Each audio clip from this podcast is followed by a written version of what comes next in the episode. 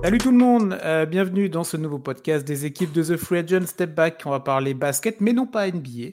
Euh, pour une fois, on va parler FIBA et on va parler Coupe du Monde euh, de basket. ça va démarrer ce vendredi. On en a pour une petite quinzaine de jours là pour commencer tranquillement notre rentrée en France. Et bah, pour parler un petit peu de cette Coupe du Monde, des équipes à suivre, de notre équipe de France évidemment, mon acolyte de cet été 2023, Yannick, bonjour. Salut Chris, salut à tous les agents libres. Ben, j'espère que vous trouvez des contrats, que vous n'êtes pas bah euh, au chômage. Et voilà. Bon, alors pour la, pour la sélection nationale, il va falloir attendre un petit peu. Il hein. va falloir faire ses preuves déjà euh, en club. Dans le staff, on peut rentrer dans le staff. Dans le staff, c'est vrai. On pourrait demander à Vincent Collet. Oui, tout à fait. Ouais, mais, je crois qu'il a une dent contre tout ce qui est. Euh, ah, d'accord. bon, bah alors, on, va, on va attendre. déjà, on va voir le parcours de l'équipe de France et on, verra plus tard pour les, petites accréditations pour la suite. On va parler de cette Coupe du Monde du coup avec toi, Yannick, là pendant, pendant ce podcast. Euh, la Coupe du Monde donc, qui démarre donc ce vendredi 25 août, elle aura lieu jusqu'au 10 septembre. Elle a lieu sur trois, euh, trois spots différents hein. en Indonésie, à Jakarta, au Japon, Okinawa et aux Philippines, euh, c'est à Manille avec 32 équipes donc qui vont, bah, qui vont s'affronter avec comme c'est très bien le faire la FIBA, euh, une, compétition très particulière avec un premier tour suivi d'un deuxième tour et ensuite des quarts, demi comme on, comme on peut connaître. Mais c'est vrai que la FIBA là-dessus, ils, aiment bien faire compliqué quand même. Euh. Oui, c'est ça. Bah, le but, euh, c'est un peu comme au foot, c'est de multiplier le nombre de matchs, le nombre d'équipes. C'est ça. Pour, voilà, c'est c'est un peu compliqué, euh, mais euh, j'ai l'impression que c'est un peu dans tous les sports pareil. Donc, euh, Oui, oui, il y a d'autres sports, le football pour pas le citer, où ils veulent faire une Coupe du Monde à 64 clubs. Mais bon, bref, c'est pas le sujet. Mais en tout cas, ce que vous devez retenir sur la façon dont va se fonctionner, va, va démarrer ce mondial-là, c'est que donc il y a quoi? Il y a huit groupes, si je dis pas de bêtises? ouais, 4, 8, ouais, 8 groupes, c'est ça. L'objectif à chaque fois, c'est d'être dans les deux premiers. Voilà, s'il faut retenir un truc c'est ça, être dans les deux premiers pour accéder à la seconde phase euh, de cette Coupe du Monde. On va faire un petit tour des groupes, Yannick, si tu veux bien. Euh, on, va, va pas faire, euh, on va pas parler des 32 équipes à chaque fois évidemment, mais on va donner les noms. Mais après, il y a peut-être sur certaines équipes, certains joueurs sur lesquels on va un petit peu plus parler. On fera un focus sur notre équipe de France évidemment. Comme l'équipe de France arrive dans le dernier groupe, et eh ben on en parlera à la fin. Ça te va? Ça me va. Ça te va, parfait. Et on fera un petit point à la fin, euh, euh, notre petit pronostic sur euh, les équipes qui peuvent aller loin, la petite surprise, celle qui va se, bananer qu'on attend. Et voilà, donc on verra ça en fin de podcast. On va démarrer du coup avec le groupe A. Hein, on va faire ça dans l'ordre, ça peut être pas mal. Le groupe A du coup qui est composé de l'Italie, de la République dominicaine, des Philippines et de l'Angola. toi Yannick, sur ce groupe A, est-ce que tu vois une équipe en particulier qui sort du lot? Et si oui, laquelle? C'est un des, euh, des, rares groupes où il n'y a pas vraiment euh, de grosse concurrence, l'Italie, euh, l'Italie et les Philippines. mais la République dominicaine est très intrigante avec son, ses trois joueurs NBA, mmh surtout Carl Anthony Towns qui est arrivé.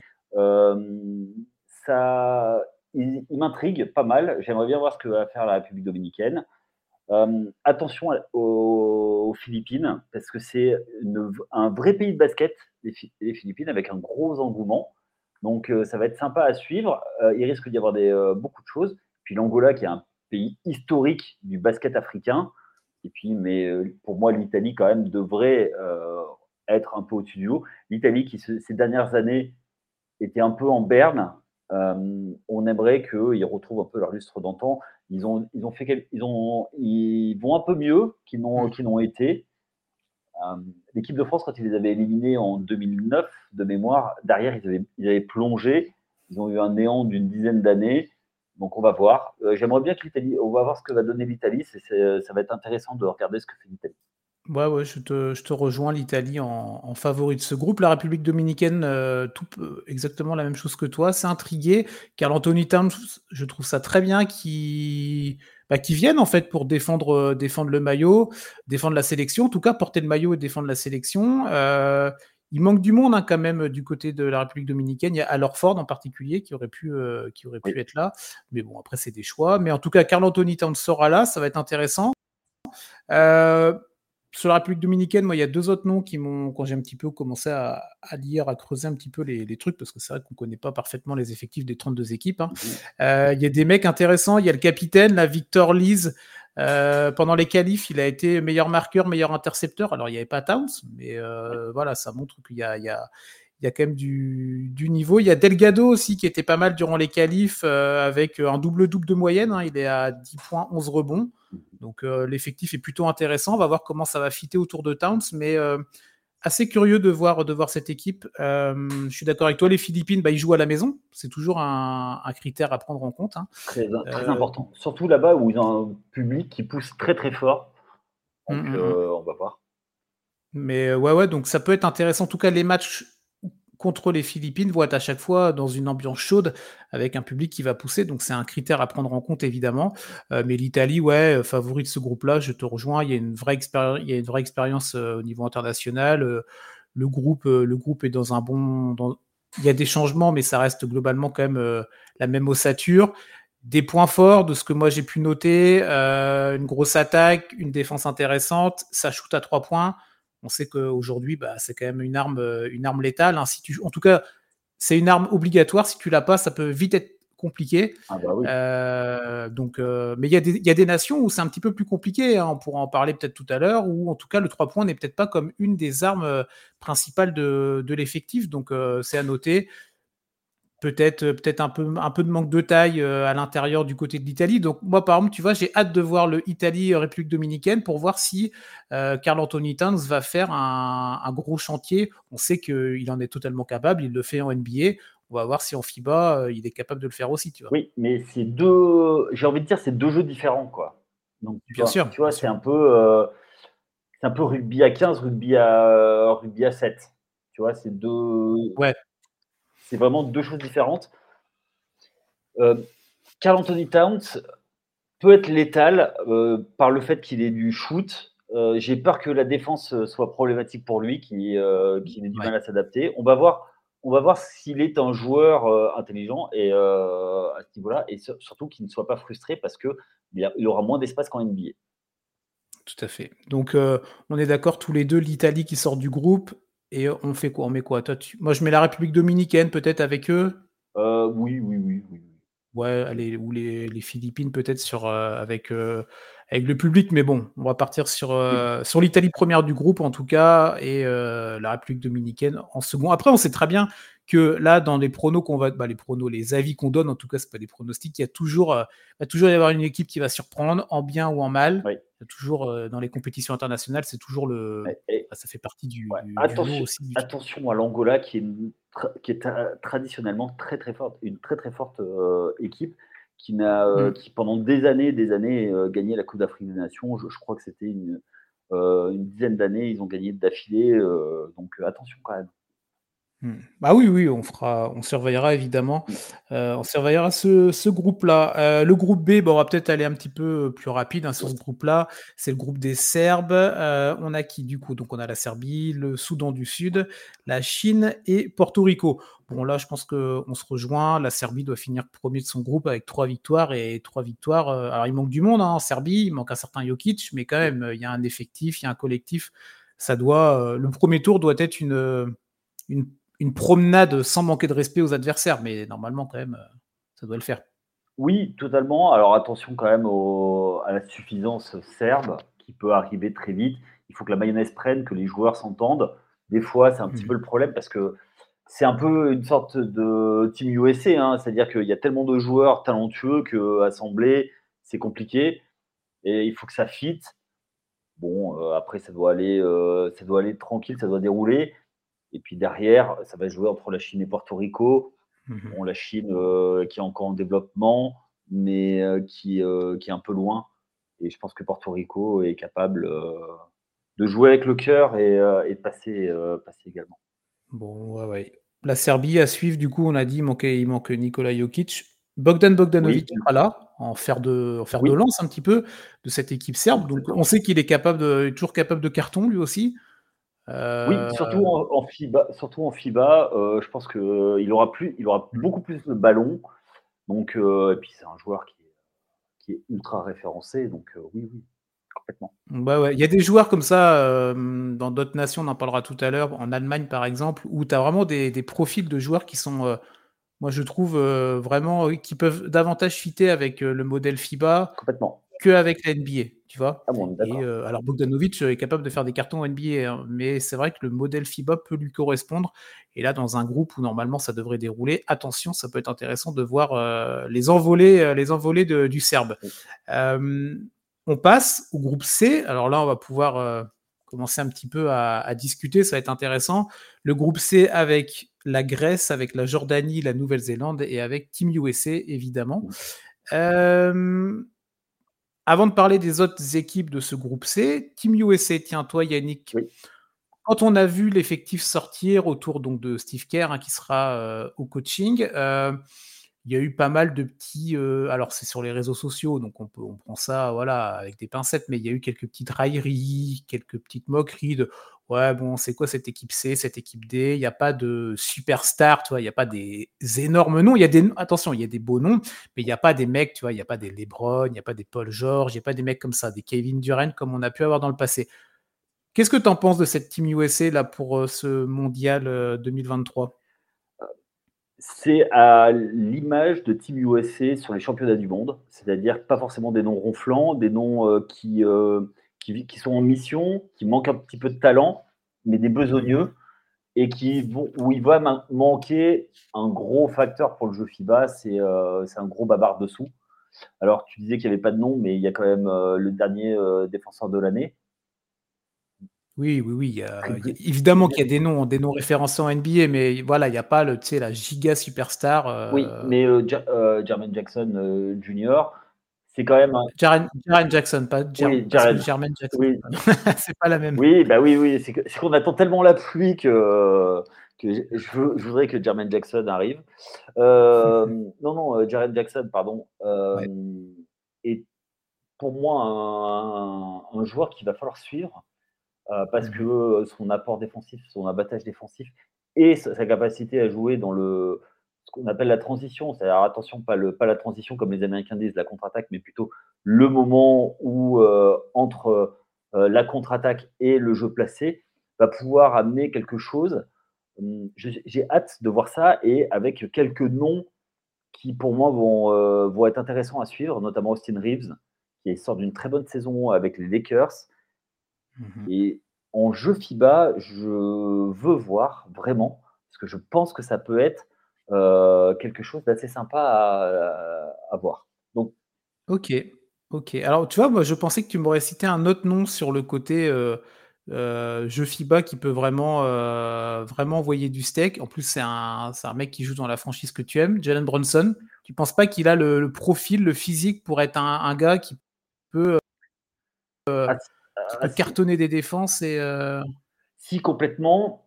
Euh, la seule chose, c'est qu'il fallait faire des choix et après, euh, je veux pas être euh, mis, accusé de, mettre en avant les Knicks. Et je pense que, je pense que les deux joueurs que les Knicks envoient sont des vrais joueurs de devoir et sont capables de mettre leur ego de côté mmh pour, pour, pour, être des glue guys et notamment Josh Hart qui, qui a tout du mec qui est capable de, de, fédérer les autres et de faire tout ce que les, les les grosses stars veulent pas faire. Tu vois, aller prendre le joueur adverse, aller. Euh, et il faut pas oublier qu'ils viennent tous les deux euh, d'un gros. Euh, et tu rajoutes Bridges, ils sont tous les trois à venir de, de, Villanova. Mmh Un gros cursus universitaire où ils ont fait plusieurs années. Ils n'ont pas fait du one and done et, et avec un gros QI basket. Je pense que ça, ça, va, être, ça va être intéressant et derrière cornaqué par, euh, par Steve Kerr, qui, est un, qui est un petit, peu, un petit peu un novice et qui, va, et qui risque. Moi, Steve Kerr, euh, on va voir aussi. C'est Steve Kerr que j'ai envie de voir aussi, plus que les, euh, les, individualités américaines, dans sa capacité à coacher et avoir un, un impact sur le, sur le coaching que je suis pas sûr qu'il ait le, le niveau d'autres en termes de coaching. Alors oui pour la NBA, parce, mais la NBA c'est tellement stéréotypé il est capable d'inventer des choses. Mais là, euh, avoir un impact sur le match, par exemple, par rapport à un Scariolo, on va en parler pour l'Espagne. Hmm. Ah oui, oui.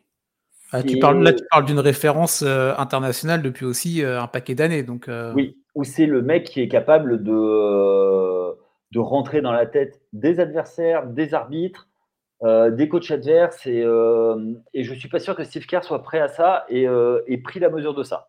Parce qu'on a vu que même Greg Popovich a eu du mal avec Team USA. Il a fallu que les joueurs sortent un match de fou en finale pour sortir les Français. Mmh, mmh, mmh. Et donc ça va, être, ça va être quelque chose à voir. Ouais, Non, mais je te rejoins. C'est vrai que Steve Kerr, on l'a beaucoup vu dans le confort Warriors. Alors c'est lui aussi, de par son talent, tout ça, qui a fait que bah, cette franchise des Warriors, elle est dans une sorte de, de, confort depuis quelques années. ça se passe plutôt bien, tout ça. Mmh. c'est pas, c'est pas une équipe, c'est pas une franchise où il y a des, des mélodrames tous les ans, quoi qu'il y a eu en début d'année dernière. Mais ah, ouais, ouais, curieux de voir Steve Kerr, je te rejoins. pour revenir sur ce que tu disais en préambule sur Team USA, la faiblesse à l'intérieur, je te rejoins complètement. parce qu'après, donc tu as parlé de, de Jaren Jackson. Attention, bah, j'ai envie de voir parce que Jaren Jackson, on sait que alors, ça c'était un peu moins le cas cette année, mais il peut avoir des gros problèmes de faute. Donc, on va voir comment il va s'adapter à ça. Euh, parce que, et donc, si lui ne s'adapte pas à ça, comment Steve Kerr, on en revient à la problématique du coaching, comment il va s'adapter à l'intérieur? Bobby Portis, ok, très bien, mais bon, c'est pas non plus, euh, c'est pas Anthony Davis, tu vois, Bobby Portis. Après, t'as quoi? T'as Kessler qui a fait une bonne saison, tu vois, mais, euh, mais ça reste, ça reste limité. ou alors après, c'est vraiment jouer small ball avec du Ingram, tu vois, faire euh, essayer de, cacher un petit peu avec des genres de stratégie. Mais euh, attention, c'est vrai que pour moi, Jaren Jackson peut être une clé importante dans la façon dont Team USA va, va pouvoir jouer et ils vont affronter des adversaires qui vont savoir qu'à l'intérieur, il y a des potentialités, tu vois. Ah, totalement, totalement. Et puis on va voir comment va être la rotation. On a vu qu'en match de préparation, ils ont gagné des matchs, mais pas de manière euh, impériale. Et on va voir dans le combat physique, parce que tu l'as dit, ils vont jouer euh, plutôt petit, ils vont être obligés de jouer petit à des moments, et comment ils vont tenir les duels, parce qu'ils vont, ils vont beaucoup jouer sur la contre-attaque et sur l'aspect euh, rapidité, agilité. On va voir comment ils vont pouvoir répondre à la dureté au sol des adversaires qui vont les. Euh, qui... Et le combat tactique va être là avec Team USA. Ça va être est-ce qu'on joue, comment on, les joue, est-ce qu'on ralentit le tempo? Est-ce que euh, on, comment dire? Est-ce qu'on les joue en, férocité, en plus qu'en rapidité? Comment on ralentit le, match? Donc euh, c'est ça qui va être intéressant euh, à voir. Ouais, complètement. Donc Team USA vraiment curieux. Après, moi je pense qu'il y a vraiment des gars pour clôturer sur Team USA qui peuvent vraiment faire mal. On a parlé tout à l'heure d'un petit peu de Brunson, des mecs comme Anthony Edwards qui, montre vraiment là qu'il est vraiment un leader, tu vois. On en avait parlé autour des Wolves, autour de Carl Anthony Towns, où maintenant on sait que la franchise, c'est vraiment pour Edwards. Là même avec Team USA, on voit quand même qu'il prend, euh, il prend le lead sur certaines choses. C'est vraiment un meneur dans l'âme, tu vois. Et ça, c'est vraiment intéressant. Et il a un gabarit incroyable pour euh, pouvoir vraiment faire mal. Euh, moi, il y a un joueur que j'adore et je suis très curieux de voir comment ça peut se passer pour lui. C'est Brandon Ingram, hein, avec un physique, un physique à la KD, tu vois. Euh, tellement long, qui est capable de tout faire sur un terrain. Et euh, je pense que ça peut vraiment faire mal. Mais voilà, euh, c'est une team, team, team America là. Bah, comme, comme, comme à chaque fois, on est toujours curieux de voir un petit peu comment ça, comment ça va fonctionner. Bon, là, le groupe, pour revenir sur le groupe, il y a la Jordanie, la Nouvelle-Zélande. On va pas non plus leur faire offense, mais bon, c'est pas l'adversité quand même assez, ah ben assez faible, on va dire les Américains, quand ils vont prendre un AK en face, ils vont, ils vont avoir peur, puis après, euh, ça va aller. Mmh. C'est ça. Euh, et, la Grèce qui devrait. Euh, bah, qui, bah, sans Yanis. Il n'y a pas de Yanis. Donc, il y a les autres tout compo, mais il n'y a pas le principal. Tu vois. Ouais, tout à fait. Et après, moi, je pense qu'ils ont, ils ont des joueurs pour. des joueurs de devoir qui connaissent, mmh qui connaissent la chose.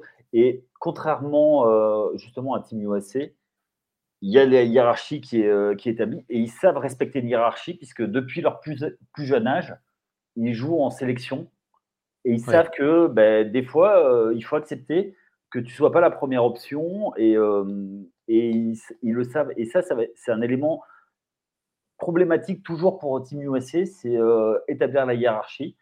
Et alors que là, elle est claire avec la Grèce. Donc voilà. Et pour revenir à Yanis, en tête au compo. Euh, ça c'est pas dérangeant qu'il soit pas là. Je pense que c'est un joueur qui est, qui est beaucoup plus fait pour la NBA parce qu'il il a moins d'espace pour parler Et, euh, et je suis pas sûr. Ah, c'est pas, pas, pas dérangeant, mais c'est quand même, c'est toujours mieux de l'avoir dans ton équipe quand même, tu vois. Oui, mais je suis pas sûr qu'il soit aussi décisif en jeu FIBA qu'en, qu'en jeu NBA. Hmm. Oui, ouais, ça s'entend complètement. Bon, on est d'accord, Team USA premier du groupe, la Grèce en deuxième, logiquement, sauf voilà, sauf. Ah, c'est pas. Non, ah, T'es pas aussi. Euh, c'est le temps qu'ils se mettent en route. Ils ont euh, Team USA a perdu euh, la dernière compétition qu'ils ont faite, donc les JO à Tokyo. Ils ont perdu d'entrée contre les Français. Hein. Contre les Bleus. Hein. Oui, oui, non, mais tout à fait, tout à fait. Oui, après, oui, ouais. Ah ouais, donc toi, tu es pas, tu mettrais pas ta maison sur les Team USA premier du groupe, tu vois? Non, non, non, je la, la mets pas, non. Non, non, je mets bah, pas. je, je, mets très bien, garde-la. Garde alors, en fait, le problème, c'est que dans les débuts de compétition, surtout les premiers tours, en fonction du niveau de, comment est faite la préparation physique. Il peut y avoir des écarts avec des équipes qui jouent leur bâton tout de suite. Et, euh, après, ça peut très vite mal se passer. Donc, euh, tu vois, moi, euh, là-dessus, j'ai appris à être prudent sur les premiers tours. Très bien. Non, non, mais tu as raison, tu as raison. On, verra du coup si ta, si ta prudence est, ouais. a été a été honoré entre guillemets ou si voilà la logique a été respectée. On verra ça avec euh, cette euh, avec ce groupe C. Le groupe D, on, poursuit avec la Lituanie, le Monténégro, l'Égypte et le Mexique. Voilà pour le groupe D. Euh, dernier groupe hein, qui où les matchs joueront aux Philippines en tout cas pour ce premier tour là. alors les noms comme ça font pas nécessairement rêver, tu vois, mais il y a quand même des équipes, des collectifs, il y a des joueurs NBA, la Lituanie, le Monténégro. Euh, qu'est-ce que tu as à dire un petit peu sur ce groupe-là, Yannick? Euh, Deux équipes euh, à forte tradition.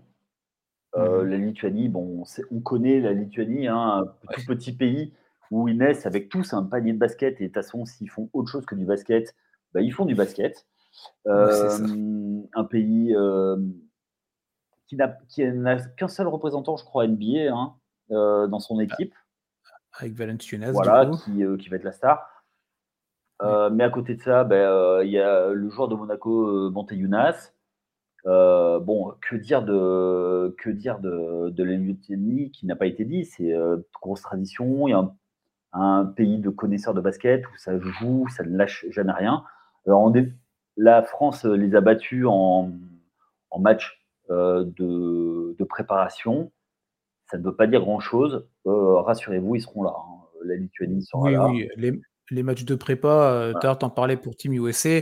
Euh, si vous les avez regardés, tant mieux, mais là, mettez-les de côté. Hein, ça n'a pas grand intérêt. Hein. Exactement, si ce n'est de voir à peu près des, tendances qui se dégagent. Euh, Monténégro, qui est une équipe mhm. qui, qui se développe, enfin, surtout autour de, de Vucevic. Oui. Euh, ah, l'équipe de France a joué aussi contre, euh, contre le, Monténégro en préparation. Oui, tout à fait. Et euh, bah, après, le Vouge, qui est un, joueur très référencé, surtout parce qu'il a joué avec Evan Fournier pendant très longtemps et qui fait une très très bonne carrière NBA. franco, francophone de, plus, que ce, qui, ce qui lui amène un côté de sympathie du côté, du côté de chez nous. ça va beaucoup jouer autour de lui. Ils doivent passer. Leur match euh, crucial va être contre le Mexique. Mexique, dont on parle souvent pour euh, avoir une équipe d'expansion NBA. Euh, on, entend, on entend à, Mexico. c'est un gros pays avec beaucoup de population, donc forcément, tu peux sortir 12 joueurs très performants. Donc, ça va être à voir avec beaucoup de la connexion américaine et des, des latino-américains qui peuvent demander le passeport. Donc, toujours, ça peut toujours être un, embêtant ce genre de, pays. Puis l'Égypte, on parle de tradition avec l'Angola, c'est pareil, c'est un grand pays de sport, donc euh, ça, ça, roule. Bon, là, la marche est un peu haute hein, le, dans le groupe, donc on va voir ce que ça va donner. Euh, bon, euh, Lituanie, Monténégro, largement, largement au-dessus normalement, mais attention au Mexique, on sait, on sait jamais. Ouais. Oui, oui, oui. complètement. Moi, parmi, tu vois, les équipes, je vais faire court, hein. c'est vrai que toi, l'équipe l'équipe lituanienne, c'est vraiment, je vais peut-être pas suivre leurs, trois matchs pardon, de, de, poule, tu vois. Mais c'est vrai que l'affrontement contre le Monténégro, toi, typiquement, ça peut être un. Alors, faut regarder l'horaire, tout ça, tu vois, mais ça peut être un match qui peut être intéressant à suivre avec. Euh, bah déjà, tu as deux, tu en, as très bien parlé, tu as deux joueurs NBA, donc c'est toujours intéressant de, voir, même si c'est pas le même profil, tout ça, mais euh, moi, c'est des mecs que j'aime bien déjà en NBA, donc ça peut être intéressant de les voir sur la scène internationale. Et ouais, voilà, cette équipe de Lituanie, ça peut être. On, on, sait, on sait ce qu'on va voir, tu vois, c'est pas déplaisant. Il faut aimer ce genre de basket-là en tout cas, mais moi ça me déplaît pas. Et voilà, il n'y a, pas de, a pas de mauvaise surprise en général. C'est costaud, ça joue physique. et on va avoir un Valenciunas qui, devrait, qui devrait faire de, belles perfs dans ce groupe-là. Donc, donc ça peut être intéressant à, observer, tu vois, le Lituanie-Monténégro. Et c'est vrai que le Monténégro-Mexique peut être peut-être une petite bascule. Allez, avantage quand même au Monténégro, mais bon, sait-on jamais. Totalement. Mais tu en, tu en as très bien parlé. On continue. On continue le groupe E. Alors le groupe E, moi c'est un groupe celui-là, euh, j'attends beaucoup. Je sais pas pour toi, on va on va en parler.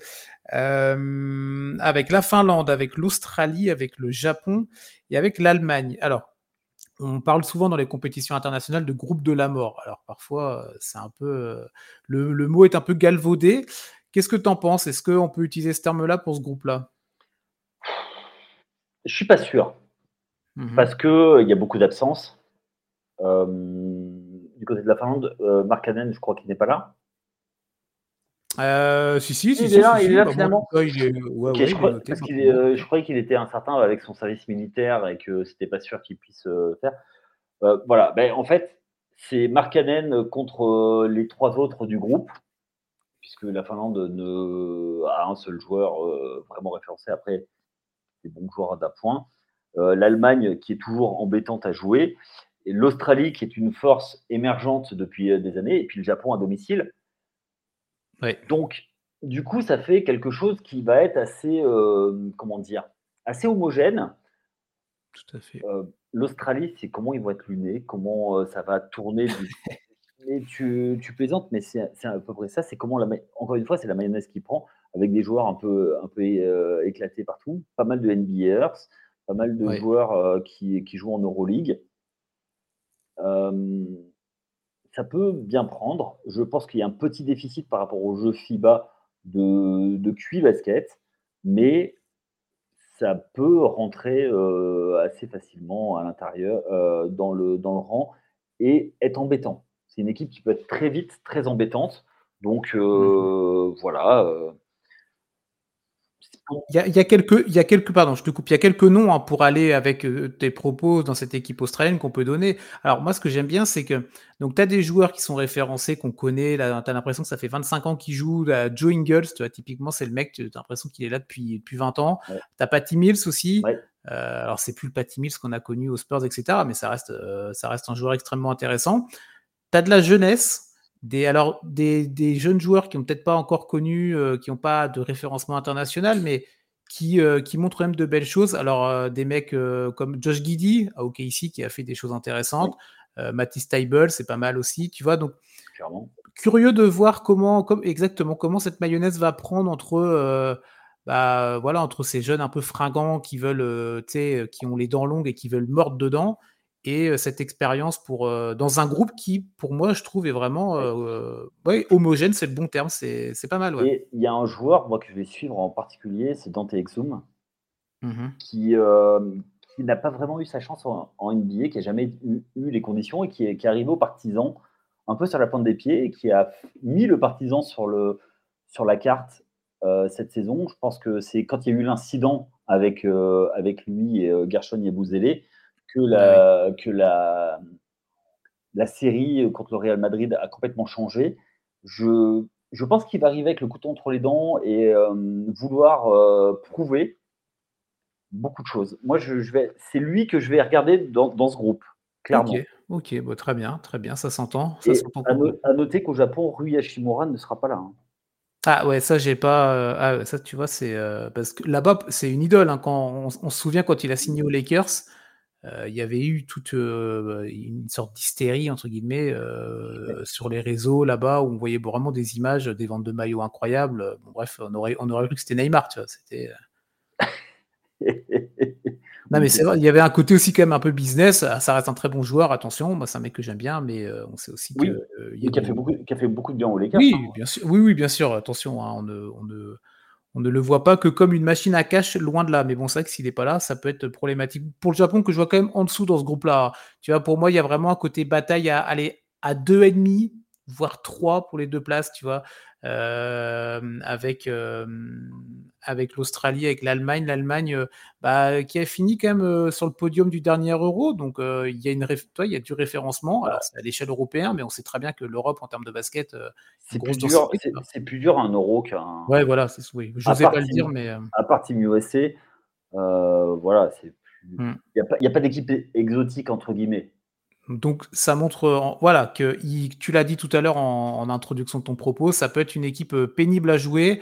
tout à l'heure, on parlait des, joueurs qui, peuvent être davantage adaptés aux jeux FIBA qu'NBA. Un mec comme Denis Schroeder, tu vois, bah, lui, lui, ça peut vraiment être intéressant. ça peut vraiment être intéressant pour, pour lui dans le jeu FIBA.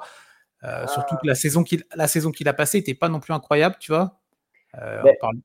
Le problème de Schroeder, euh, c'est qu'il est un peu comme son homonyme dans les Tortues Ninja, c'est qu'on ne sait pas dans, dans quel, euh, quel, enfin, quel, lequel on va avoir. Est-ce que ça va être. Euh, c'est un peu pile ou face, c'est est-ce qu'il aura envie de jouer, est-ce qu'il aura envie de se montrer, est-ce que. ou pas, ou c'est ça le problème, c'est que tu ne sais pas quel joueur tu vas avoir. Et à partir du moment où tu n'as pas cette certitude. Ouais. Même en sélection, tu penses qu'il y a ce côté. Ah ben, moi, je, l'ai vu sur des matchs où, en fait, quand il est face à Tony Parker, il avait envie de, se montrer et de, de jouer. Mais il y a des matchs, il n'avait pas du tout envie de jouer. quoi. Il était lymphatique, il ne voulait pas défendre. dès qu'il avait la balle, il shootait. Enfin, des fois, c'était un peu compliqué, tu vois. Ok, non, non, mais euh, Après, il y a d'autres noms, hein. donc Schroeder, tu as les, frères, Wagner. voilà, avec Mo Wagner, Franz Wagner, qui peut vraiment aussi faire, euh, faire des dégâts. Ah oui, ils peuvent même faire un opéra. Hein. Tout à fait, tout à fait. Ça pourrait être bah, l'opéra Sydney, tu vois. voilà. Bah, voilà le match. Bah, tu vois, j'allais en parler. L'Allemagne-Australie. Honnêtement, s'il y a un match à suivre ce week-end avec le match de l'équipe de France, évidemment, les matchs, mais pour ce week-end, le match, bah, le petit, il y a un petit Allemagne-Australie là qui a lieu dimanche. Je crois que c'est vers les coups de 10h30 heure française. Eh ben, si euh, vous êtes réveillé de votre, euh, de votre samedi soir, là, euh, vous pouvez vous caler, vous caler devant. Moi, je pense que ça peut vraiment être un match extrêmement intéressant à suivre, qui peut avoir des incidences sur la première place du groupe, même si voilà, il, tout cas, euh, qu'on soit premier ou deuxième, ça ne change rien. Il faut être dans les deux premiers. Mais c'est vrai que quand tu gagnes ton ah, premier match. Ça, change parce qu'après, euh, on, garde les, on garde les points pour le, tour suivant, je crois. Ah ouais? Ah, plutôt, Après, j'ai pas été lire toutes les petites euh, annexes du, du règlement de la FIBA. Moi, j'ai juste vu qu'il fallait être dans les deux premiers. Et après, tu avais une seconde phase où tu croisais avec un autre groupe. On en parlera. Oui, parce que tu rejoues pas contre ceux que tu as joué. Donc, tu ah vois, mais en tout cas, voilà, c'est sûr que voilà, ce premier match-là peut être vraiment être intéressant euh, à suivre. moi, personnellement, je vous conseille de, le regarder. Après, ça, ça va être une vieille purge avec 20 points d'écart à la mi-temps, mais euh, non, non, je pense que ça peut être intéressant. Donc, pour ce groupe-là, tu vois qui sortir? Allemagne-Australie, Australie-Allemagne, un ordre particulier. Tu disais la Finlande, peut-être euh, Markkanen, ok, mais après, c'est peut-être un peu limité. En fait, le, problème, c'est que sur un match, euh, tu peux complètement. un joueur qui arrive à éteindre Markkanen ou qui le fait dégoupiller, euh, ça, change vite, quoi. Donc pour moi, par tradition, je dirais Australie-Allemagne, euh, mais c'est pas non plus sûr sûr. Ouais, non, bien sûr, bien sûr. Ouais, moi je mettrais, ouais, ouais, peut-être les Allemands devant, l'Australie deuxième. Moi je vois bien les Allemands aller, loin dans la compète, ça peut être euh, un peu, bah, l'équipe surprise non, parce qu'on en a parlé, elle a été euh, podium des derniers, euh, du dernier Euro, mais je vois bien le genre d'équipe qui peut pousser vraiment loin dans la compétition.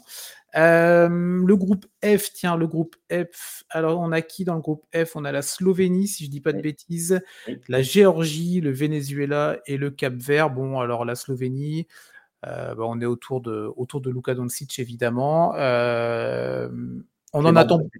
Clément Prepelic, un ancien joueur du championnat de France. À tous les hitch, hein, pardon, hein, mais. Ça marche aussi avec les Serbes, hein, donc. Oui, oui, c'est vrai, c'est vrai, tu as raison. Mais un bel effectif autour de Luca, normalement, quand même, toujours. Ouais, totalement. ça va être un, premier tour au petit trot. Ils vont. Euh, ils vont euh, ah bah, Luca joue au petit trot, ça il sait faire parfaitement. Donc en plus, ça, va bien. Toi, c'est pas euh, le mec le plus rapide sur un terrain. Tu vois. Il a son style. Tu vois. Oui, mais même, euh, même lent, il va plus vite que ah oui. d'entre nous. Ah, attention, il est, il est très efficace. Hein, euh, et, il a des changements de, vitesse. C'est l'avantage des lents. Ça veut dire que si sur deux appuis, ils sont capables d'aller vite et tu te fais vite mmh surprendre. Mais oui, l'avantage, c'est qu'il connaît excellemment bien le jeu FIBA. Il y a baigné dedans depuis tout petit.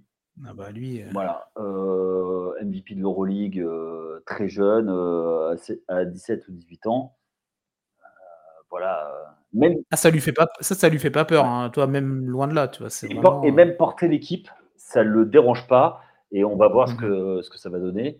Euh, en plus, les Slovènes, pardon, je te coupe, mais ils, vont ils ont un petit esprit de revanche quand même quand on, quand on voit lors des JO ce qui s'est passé avec euh, le match contre les Bleus, le contre de Batum, euh, vraiment. Tu vois, il y a un côté, on revient dans une compétition internationale. là, cette fois-ci, on ne veut pas se faire avoir à, 0,5 secondes de la fin par un contre, tu vois. Oui, alors, par une action. Juste une petite là-dessus. donc, j'ai eu la discussion hier en live avec un, avec un coach. On aura bientôt le, le podcast disponible si vous n'avez pas écouté. Euh, ça a été extrêmement bien coaché de la France et il ne faut pas oublier que la France était devant quasiment tout le match. Donc euh, oui, il y a eu un contre, mais c'était un petit peu avant et une deuxième mi-temps maîtrisée de la part des Français où euh, ben, il y a eu des exploits qui ont fait que les, nos amis slovènes sont revenus, mais sur l'ensemble du match, il n'y avait pas photo. Hmm. Quoi. Ok, ok. Mais ouais, bon là, la Slovénie devrait, devrait pouvoir se balader. Moi, il y a une équipe, euh, j'ai un petit peu creusé, je trouvais ça intéressant, c'est cette équipe, cette nation plutôt du Cap Vert. C'est la première participation du Cap Vert à un mondial. Euh, et j'ai creusé un petit peu plus, même quand on regarde tout sport confondu, c'est la troisième fois seulement que le Cap Vert rentre dans une compétition internationale. Les deux autres fois, c'était avec le handball en 2021 et en 2023. Donc, c'est vraiment, il y a un côté vraiment historique, tu vois, pour le basket là-bas, pour le sport en général, le sport collectif.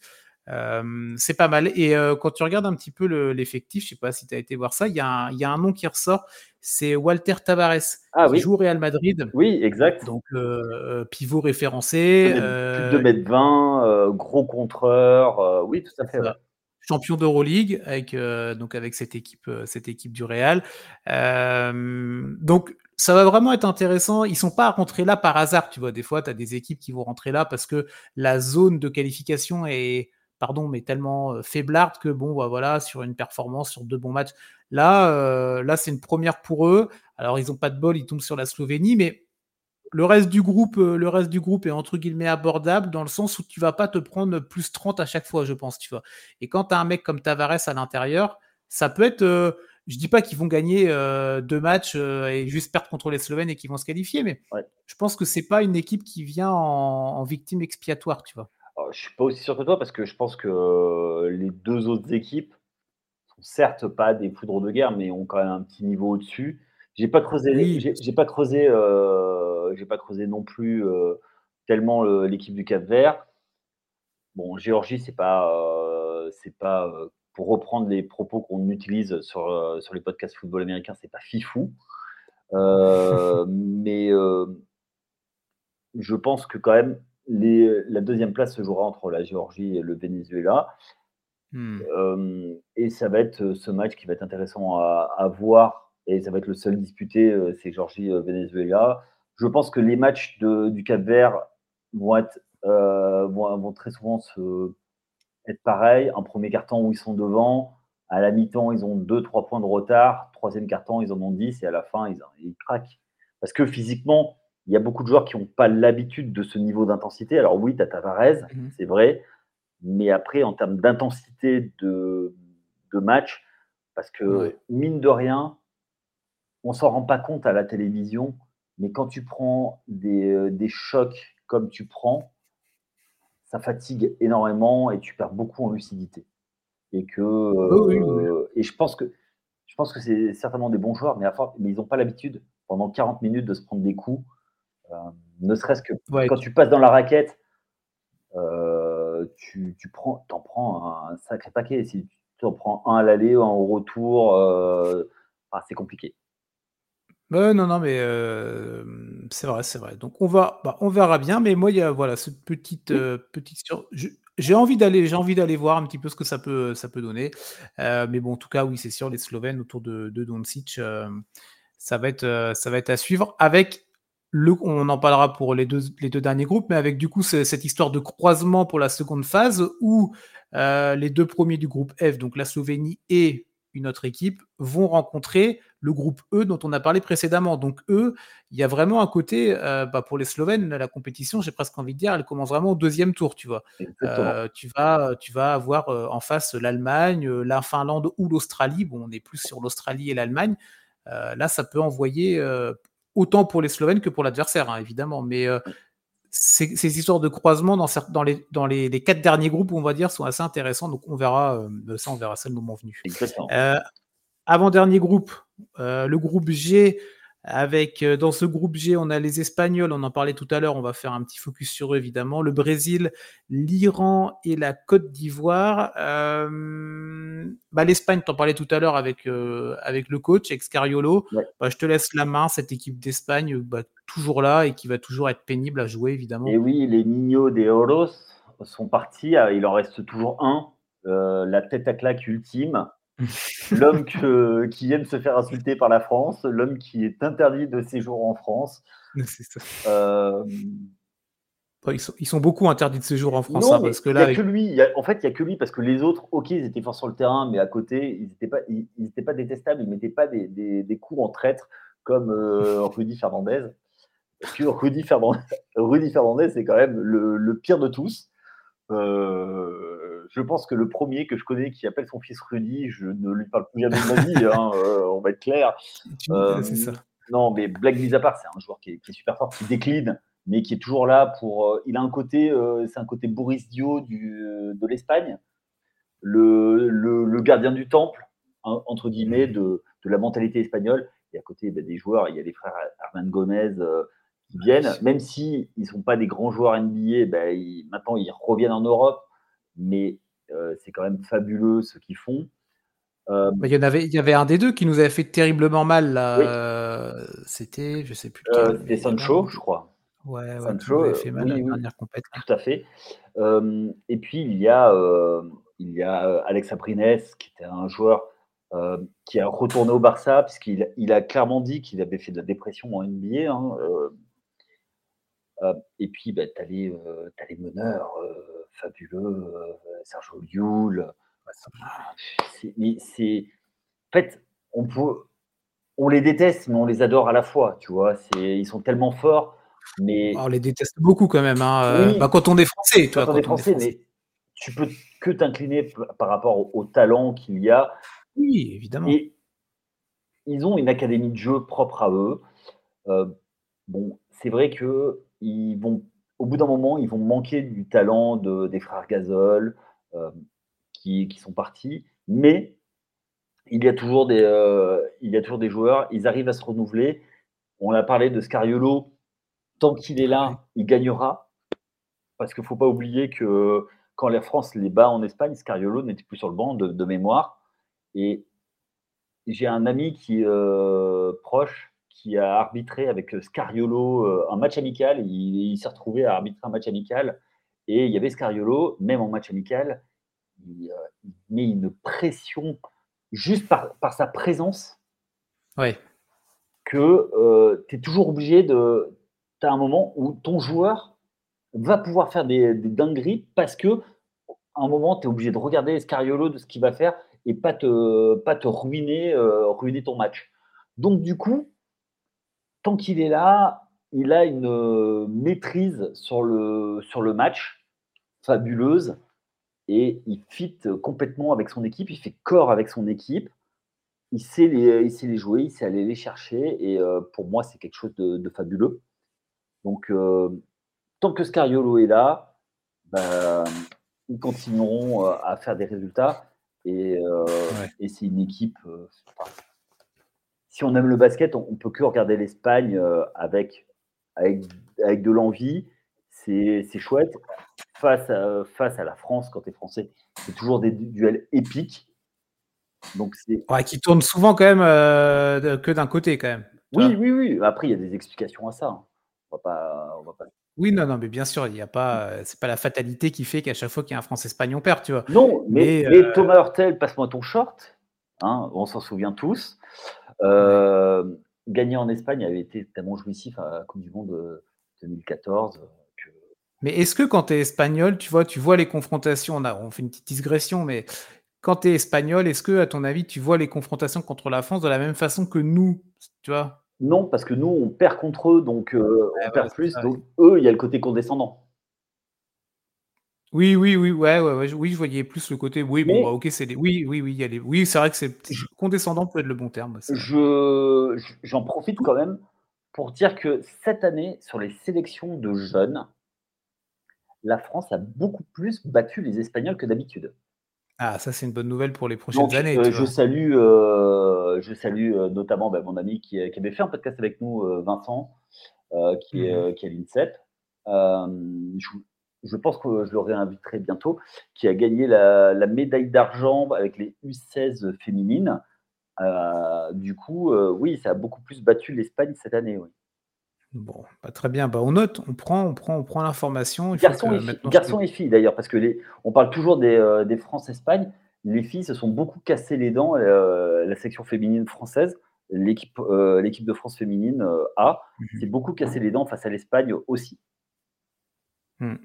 Bon, bah l'équipe de France et les, Espagnols qui, se croient, qui devraient se croiser dans la deuxième phase, on en parlera tout à l'heure pour, pour l'équipe de France. Donc, moi, j'ai rien d'autre à dire sur l'Espagne. Tu as été très clair. Euh, Très précis. Spain. Ouais, c'est ça, c'est l'objectif. Euh, dans ce groupe-là, le Brésil aussi, c'est intéressant. Bah, euh, c'est une nation euh, régulière de, des championnats du monde, des, des Jeux olympiques. Ils arrivent à être constants, contrairement à l'Argentine, qui a eu une génération dorée, mais qui a du mal à se renouveler. D'ailleurs, ils ont été éliminés de toute, enfin, du championnat du monde et également des JO dans, dans la semaine par, par le Bahamas. Euh, le Brésil, eux, sont constants avec toujours leurs leur, leur joueurs et c'est un tellement grand pays, pareil, qu'ils arrivent à trouver des joueurs. Et il y a une vraie école de formation, c'est pas artisanal, c'est une vraie, euh, vraie étude. Et il y a aussi, pareil, beaucoup de, joueurs de talent qui n'hésitent pas à partir aux États-Unis, se former dans les universités. Donc, il y a la proximité euh, de, de la NCAA et du mmh coup, il y a des, joueurs qui sont très formés, très formés au format américain. Donc voilà. Bon, bah, ce sera à suivre Brésil et Espagne dans ce groupe-là principalement. la Côte d'Ivoire aussi, on pourra acheter un œil. on parlait des nations africaines, c'est toujours des, collectifs intéressants à suivre avec des joueurs de qualité, tu vois. Tout à fait. Ben, avec beaucoup de joueurs qui, qui, qui, ont été formés en France, d'autres en Côte d'Ivoire un mélange entre les deux. Il y a, il y a beaucoup de binationaux, de, choses comme ça. Euh, mm. ce, qui peut être, euh, ce qui peut être intéressant pour les deux pays. Beaucoup de, relations. Il y en a beaucoup qui jouent dans le championnat de France. Donc, euh, ça peut être aussi très sympa de, à voir. C'est toujours sympa. Bon, parfait. Allez, on va terminer avec le groupe H. On va parler un petit peu de notre équipe de France, la nationale, notre Cocorico. le groupe H, donc les matchs auront lieu à Jakarta, avec donc l'équipe de France évidemment, la Lettonie, le Liban et le Canada. On fera un petit point sur le Canada tout à l'heure si tu veux bien, euh, Yannick, mais on va quand même parler de nos bleus. Ah, je pensais qu'on euh, allait garder le meilleur pour la fin. Mais... Ah, bah, on peut, on peut, on peut, on peut. On va, bah, tiens, bah, faisons ça, il n'y a pas de problème. Parlons des autres équipes du groupe. Alors, si tu as des choses à dire sur la Lettonie et le Liban, je te laisse évidemment. Moi, personnellement, j'ai pas grand chose à dire. C'est plus sur le Canada où on peut vraiment euh, creuser, mais tu as peut-être des choses à dire sur les deux autres. Ben, on les a croisés récemment, hein, ces, ces équipes. Euh, la Lettonie, c'est une équipe de pistoleros, un petit peu comme la, Lituanie.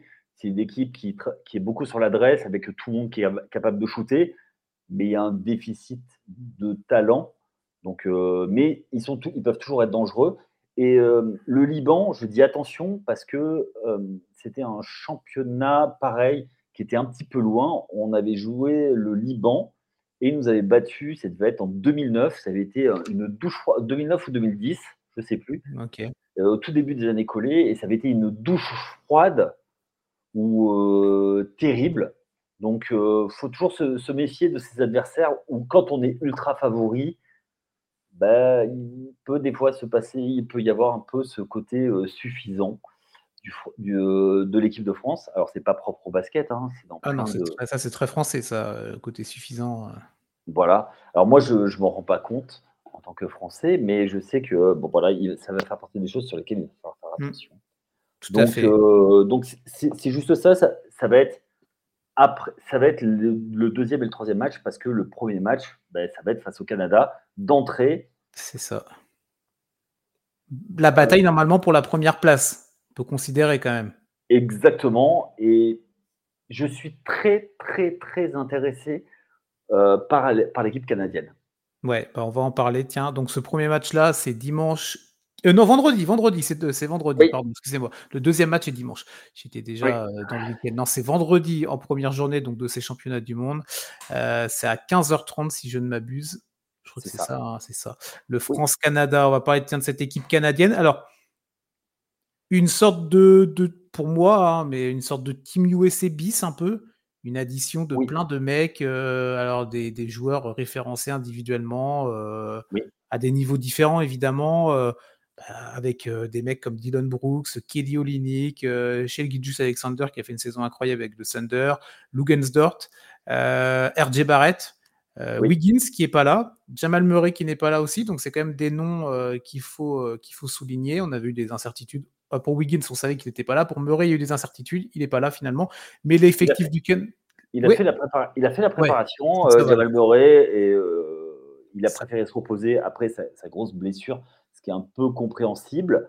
Et c'est pas comme s'il avait fait une petite saison euh, précédemment en NBA aussi. Donc, oui, oui, oui, oui. Après, il n'y a pas le même attachement au maillot que nos Français.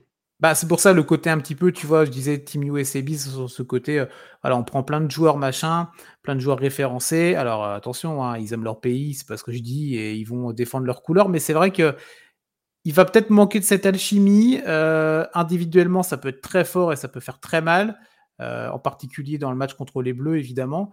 Mais sur l'expérience, tout ça, je pense qu'il peut y avoir un, un déficit pour cette équipe canadienne. Je sais pas ce que tu en penses de, ce, de ces joueurs-là, de ce collectif Qu'est-ce que tu en attends? Tu dis que tu étais très curieux. Pourquoi donc? Est-ce qu'ils vont être capables de jouer les uns pour les autres, d'accepter des hiérarchies? Alors, on voit des cartons de, de RJ Barrett sur les réseaux sociaux. Ben, moi, forcément, puisque je suis bah, bien sûr. Euh, après, ça va être euh, la capacité à se mettre euh, au diapason par rapport au jeu FIBA, qui est vraiment différent. Et c'est ça qui va être pour moi intéressant. Et est-ce que leur côté ultra physique, parce qu'ils ont une génération. Euh, en fait, c'est la conjonction de, plein de choses. Ils ont une génération euh, vraiment très très belle, et s'ils restent ensemble, ils peuvent être vraiment très très dangereux sur, plusieurs années. Tu vois, je pense que pour Paris, ils seront un peu just, mais si ils font un plan vraiment tous, un pacte tous ensemble sur 4-5 ans, ouais.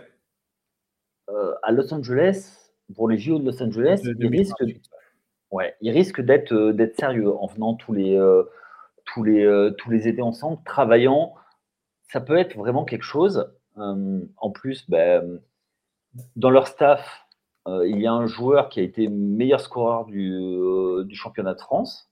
Hein, c'est Rowan Barrett, le père de RJ Barrett, donc l'ancien Dijonais. Donc, moi, j'attends de voir euh, ce qu'ils vont être capables de faire, mais oui, je pense qu'ils peuvent être euh, très costauds, très physiques. Alors, leur problème, entre guillemets, ça va être un peu le même problème que, la France, c'est que, en termes de physique, comme ils veulent gagner par le physique, ils vont trouver une équipe qui est ultra physique face à eux, qui est, l'équipe de France. Et c'est pour ça que j'attends de voir. Mais l'équipe de France, en plus d'être physique, elle connaît le jeu FIBA. Donc, j'attends de voir. Je pense que il peut y avoir beaucoup de, beaucoup de bonnes choses du côté de, Team Canada. Mais toi, tu les vois plus sur un, voilà, un process dans 4 ans, tu vois, 4-5 ans. Euh. Ah, je pense que déjà cette année, ils peuvent faire un chantier, clairement. Ouais. Tu me dis qu'au deuxième tour, euh, ils sortent euh, l'Espagne, je ne serais pas surpris. D'ailleurs, ce serait sympa pour nous. C'est ça, on fera tous notre passeport binationaux du coup. Ouais, voilà. Donc, franco-canadien. Ah oui, mais, mais complètement. Et je, suis, euh, je suis très intéressé de voir comment ce groupe va, va fonctionner. on voit que RJ Barrett s'éclate. Et euh, si ça peut lui donner de la confiance pour, euh, pour la saison à venir, voilà, je prends. Donc, je suis très curieux de, de voir ce qu'ils vont être capables de faire. Ouais, ouais, ouais complètement. je pense vraiment que ça peut être. c'est, ouais, c'est, cette, ce championnat du monde là peut être vraiment une sorte de de tremplin. De tremplin, exactement, j'allais dire de piste de lancement, mais de tremplin pour. Euh, même déjà, ouais, alors 2028, très bien, je suis d'accord avec toi aussi, mais même déjà pour 2024, pour Paris, tu vois.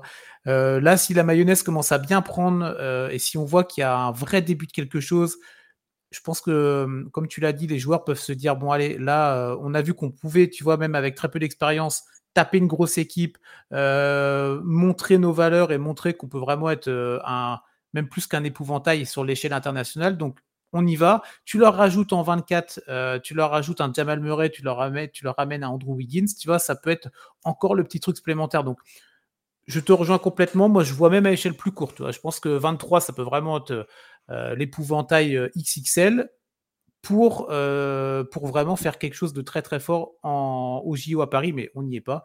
Mais en tout cas, déjà là, dans cette compétition-là qui démarre euh, ce vendredi, ça va être euh, très intéressant à suivre pour cette équipe canadienne. Excuse-moi, j'ai peur du manque d'expérience ouais, bien sûr. du jeu FIBA. C'est ça qui va leur manquer. Et ils sont tous très jeunes. Hein. Le plus vieux que tu as cité, je crois que c'est Kevin Olenik. Oui. et, et, je ne sais même pas s'il a 30 ans. Oui, oui, non, c'est oui, il n'y a pas des, a pas des vieux briscards de 33, 34 ans. Euh, Alors avant, euh, avant, tu avais toujours un bûcheron euh, à l'intérieur qui mettait des, qui, découpait tout ce qui passait. Là, c'est vraiment des, joueurs. Ils ont, ils ont vraiment fait un, gros boulot sur la performance en essayant d'aller chercher les meilleurs joueurs, de les regrouper. Enfin, voilà, je sais que du côté du Canada, on, a bien travaillé et le travail paye maintenant. Ouais, complètement. Tiens, juste avant, petite, euh, on l'a pas dit tout à l'heure, c'est dans mes petites notes, juste pour la Lettonie, l'absence de Porzingis, hein, voilà, ça c'était pour le signaler. Je pense que si vous nous écoutez, vous le savez, mais c'était juste histoire de donner l'information, euh, élément, élément fort pour, euh, pour les Lettons qui, ne sera pas là, Christaps, le nouveau, le nouveau Celtics. Est-ce qu'il sera, en fait, il va être prêt pour la saison. Ouais, bon ça c'est, un autre débat autour, de, autour du, du pivot, du pivot letton. L'équipe de France, on y vient?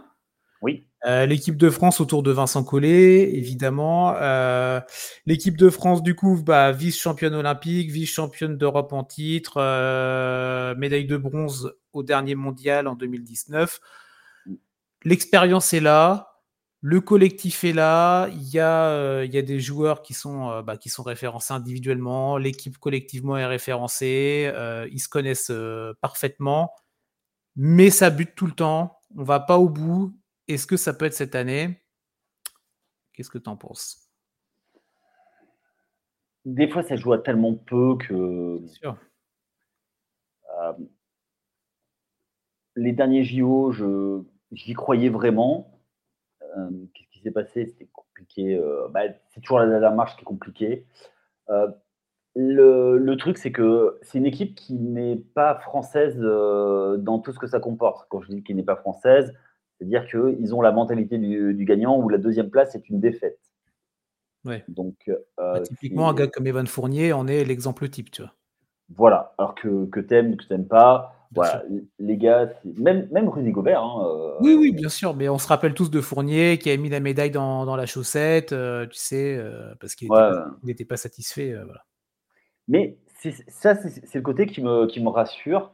Mmh il y a un côté, euh, entre guillemets, hein, euh, colonie de vacances quand ils se retrouvent, c'est leur bouffée d'oxygène. Il y a beaucoup de joueurs qui, sont, euh, qui, ont besoin de l'équipe de France pour se défouler. Bah, Evan Fournier, c'est le cas typique. Bah, typiquement, avec la, saison que, la non-saison qu'il a passée au Knicks, là, pour lui, ça va vraiment être la cour de récré, mais dans le sens positif, tu vois, de je suis basketteur, je vais pouvoir jouer enfin au basket, tu vois. Exactement. Donc voilà, il va se montrer. Rudy Gobert, qui pour moi est un joueur qui est létal, mais en jeu FIBA. Il est, euh, puisqu'on ne lui demande pas la même chose qu'en NBA. Et je trouve que euh, sur le jeu euh, international, mais, et en plus avec un coach qui sait l'utiliser, en relais, Mustapha Fall, qui est fabuleux, Mathias Le qui va finalement être là, qui va amener autre chose de la, sur, sur le poste intérieur avec une présence au sol et un joueur, pour moi, qui est la révélation depuis quelques, quelques années. Et qu'est-ce que j'aurais aimé qu'il joue avec la, période euh, la période par cœur, c'est Gershon Yabouzélé. Si, si une timeline avait pu être ensemble, c'est un joueur, c'est un joueur ultime pour, pour, pour la FIBA. D'ailleurs, ça se voit avec le Real Madrid qui s'est pas trompé en allant le chercher à la sortie de l'Asvel après une expérience pour moi un peu, un peu décevante du côté de, de Boston.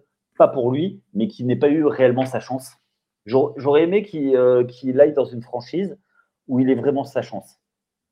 Oui, euh, on, en, parle souvent, faut, tu vois, surtout en NBA, faut, faut tomber sur la bonne franchise au bon moment. C'est beaucoup des histoires de timing. Euh, à Vincent Poirier, qui, est aussi, euh, de, qui a aussi une expérience en NBA un peu malheureuse, avec bah. bah malheureuse, bah, qui n'a pas été à la hauteur de ce qu'on aurait pu attendre, ou en tout cas de ce qu'on a pu voir avec d'autres Frenchies, sans, sans, rentrer dans des, dans, des, dans des excès à la Tony Parker, etc., évidemment, qui eux sont des classes à part. Mais euh, complètement, Mais alors, tu vois, Gershon Yabouzélé, du coup, en Europe, je, à la fin de sa carrière, s'il continue comme ça, euh, je pense qu'il va avoir une armoire à trophées. Euh, je pense qu'il lui faudra un manoir pour mettre tous ses trophées, quoi. Bah, un mec comme Nando De Colo, c'est la même, c'est la même, tu vois. Oui, totalement. Nando De Colo, bah, on, ne parle plus, il s'est reposé l'an passé. Il est revenu en France. Euh, Nico Batum, euh, qui, euh, qui, pareil, s'est reposé, qui mise tout sur Paris 2024, qui veut vraiment finir en beauté. Ça, alors, c'est même pas lui qui l'a annoncé, c'est sa femme qui, l'a annoncé sur, sur, Twitter qu'il il faisait ses deux dernières compétitions. C'est ça. Et honnêtement, pour service rendu à la nation, Nico Batum, c'est fabuleux. quoi. Tu peux pas ne pas tirer ton chapeau pour, pour le mec. quoi. Il vient, ça. Il vient ah. tous les étés, il se met minable pour, pour l'équipe de France. Enfin, tous. Hein. le Oui, bien sûr, mais c'est typiquement les genres de joueurs. Ils viennent pas pour faire de la figuration, tu vois. Quand ils viennent, c'est voilà, je, comme tu l'as dit, c'est je m'éclate le cul par terre et pardon de l'expression, mais euh, on y va, tu vois. Exactement. Et, et honnêtement, enfin, tu peux pas ne pas respecter ces gars, quoi. Mmh. Même s'il y a des gars, il y en a, ils te font, euh, ils te font criser parce que euh, t'aimerais qu'ils te shootent, euh, machin. Mais putain, qu'est-ce que tu. Mais les gars, un respect, quoi. Tous, enfin, du premier au douzième. Alors, moi, il y a un petit bémol quand même que je vais mettre par rapport à l'équipe de France. Et ça va être l'absence de Franck Nelikina. Oui, oui, on n'en a pas parlé, mais oui, bah oui, oui. Et pour défendre sur les meneurs adverses, pour voilà, aujourd'hui, bah, il y a ça va être clairement compliqué de faire mieux. Ils prennent Isaiah Cordigné, ça va être, c'est pas du tout les mêmes registres. Et euh, j'aime beaucoup Franck Milkina. Bah, il n'a pas, eu, il n'a pas la carrière NBA qu'il aurait dû avoir, je pense, parce que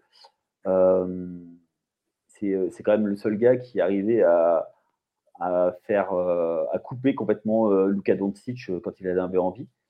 Euh, on l'a vu avec les Knicks, euh, voilà, c'était, euh, quand il jouait, c'était, quand même quelque chose. Mais il n'était pas. De l'autre côté du terrain, ça, ça, pouvait pas, ça rentrait pas dans les standards NBA, tu vois, offensivement. Alors que, alors que c'était un, gamin, il mettait des cartons de dingue, mais il a pas, on dirait qu'il, on dirait qu'il est trop gentil, tu vois, il veut faire briller les autres, tu vois, il manque ce côté, bah, ce côté Tony Parker à vouloir marquer plus de points que l'adversaire. Et, euh, voilà. Et, bon, je lui souhaite vraiment qu'à Charlotte, euh, ça marche parce que ça, son contrat n'est même pas garanti. Donc, euh, ça va être compliqué. il est souvent, il a été contacté par, par, deux clubs français pour revenir, pour venir jouer l'Euroleague. Je lui souhaite vraiment de enfin faire décoller sa carrière. Et je trouve que les fenêtres internationales lui ont fait toujours beaucoup de bien, euh, notamment dans les matchs face à Team USA où il détruisait les meneurs adverses. Mais euh, enfin voilà.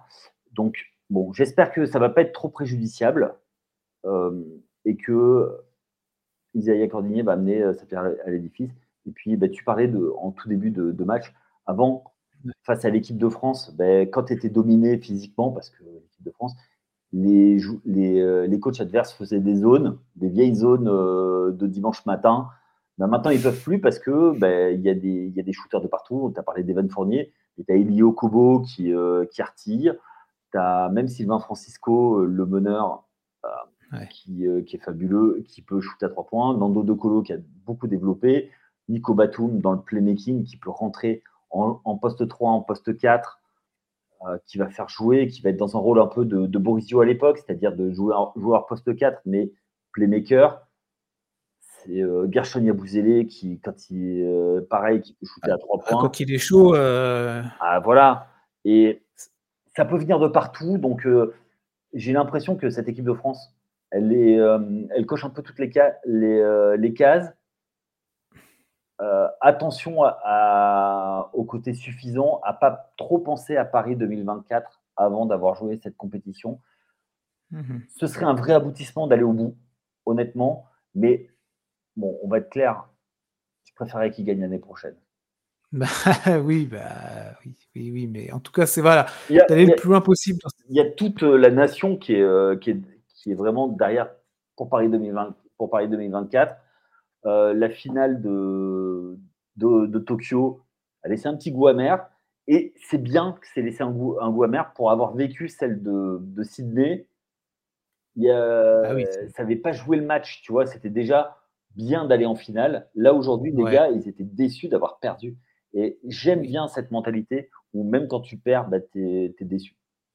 Et on n'en a pas par- on en a pas parlé, mais euh, la- il n'y a pas, il n'y a pas un certain Victor Wembanyama non plus dans le dans l'effectif, tu vois, pour cette compétition-là, qui normalement devrait être présent pour euh, les JO 2024. C'est, on, on verra ça le moment venu, mais ça sera un apport euh, non négligeable pour pour les Bleus. Mais en tout cas, pour cette compétition-là, moi je te rejoins. C'est vrai qu'il y a pas mal de, de, de cases qui sont cochées.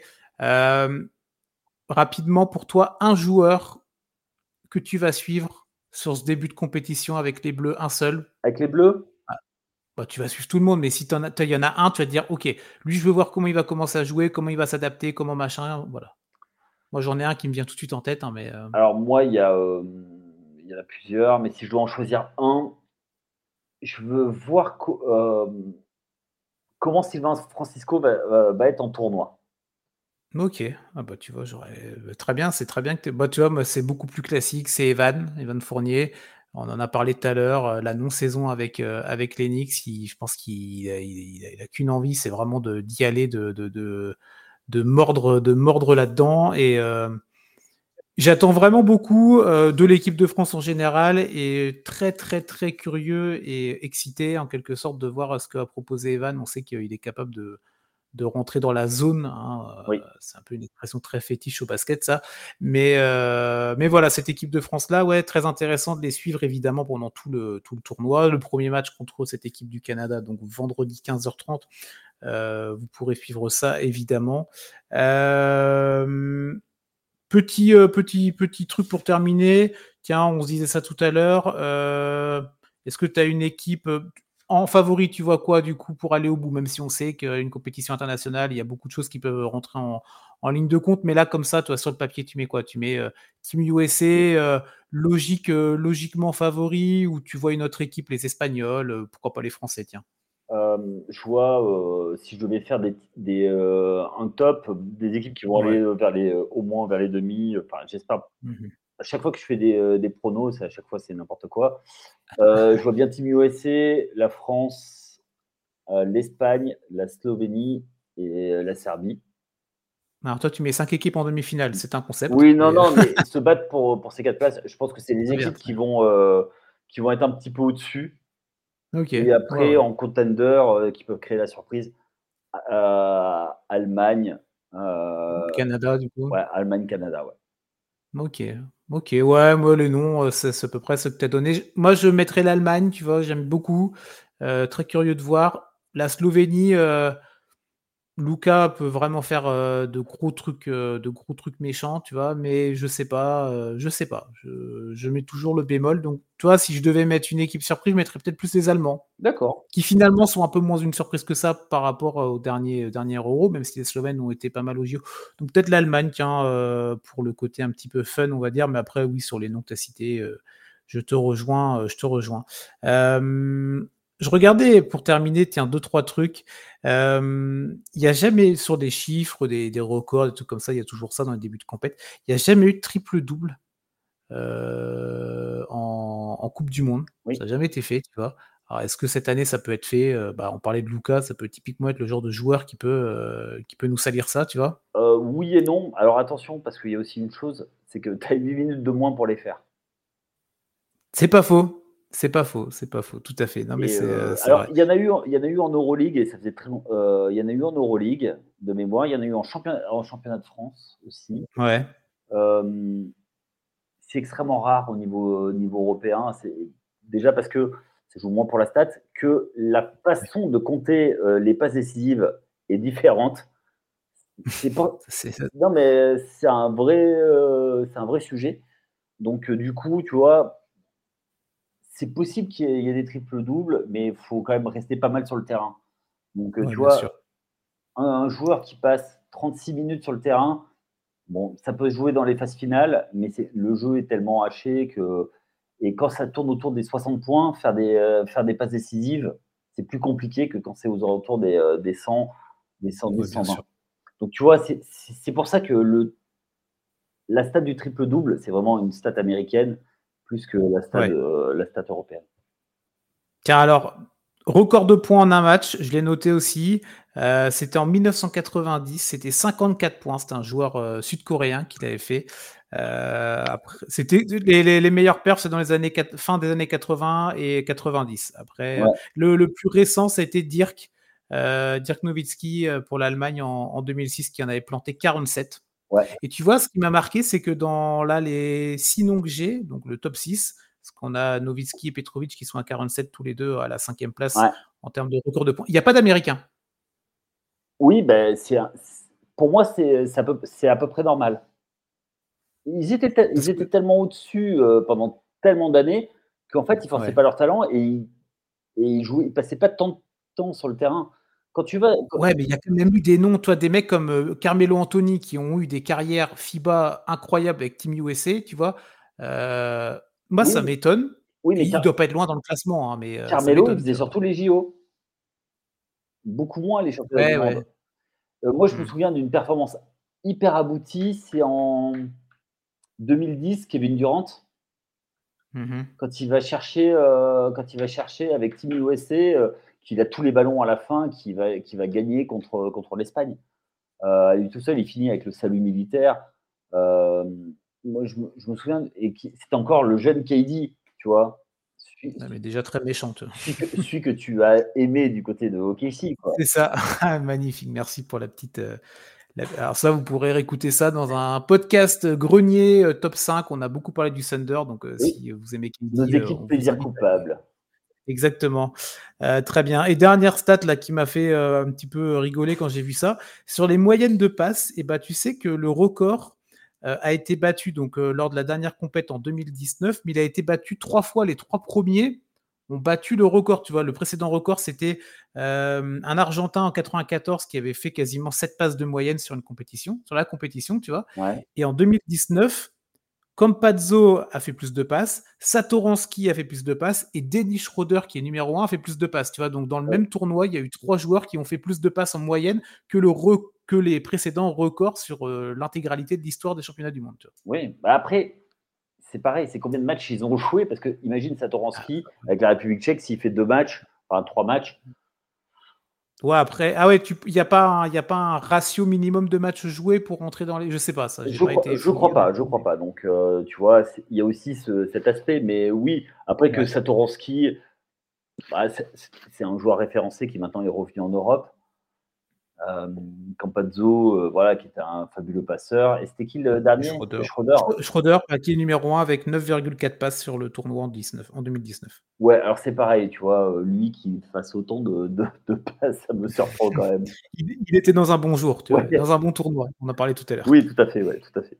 Bon, très bien. Bon, le, tour est, le tour est pas mal sur, cette, sur ce championnat du monde là, donc, qui démarre ce vendredi? Il y en a jusqu'à un petit peu, je crois que c'est 9 ou 10 septembre, ça se termine là. Donc on espère aller le plus loin possible avec notre équipe de France. Mais même si voilà, il y a quand même d'autres nations à voir, nous, euh, nous en tant que fans NBA et fans de basket en général, c'est toujours intéressant de, suivre ces nations qu'on a peut-être moins l'habitude de voir.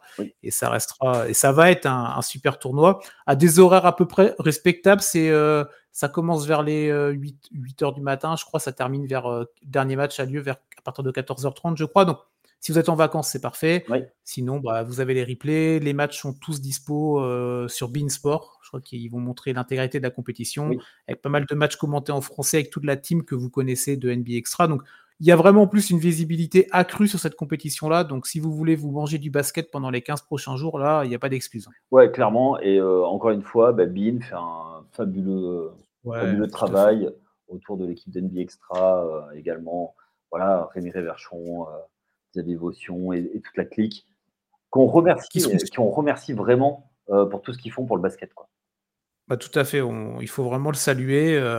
Euh, et même, faut vraiment le, vraiment le saluer. Et même euh, nous qui sommes une plateforme euh, qui proposons du contenu sur, sur les quatre sports américains, en mmh.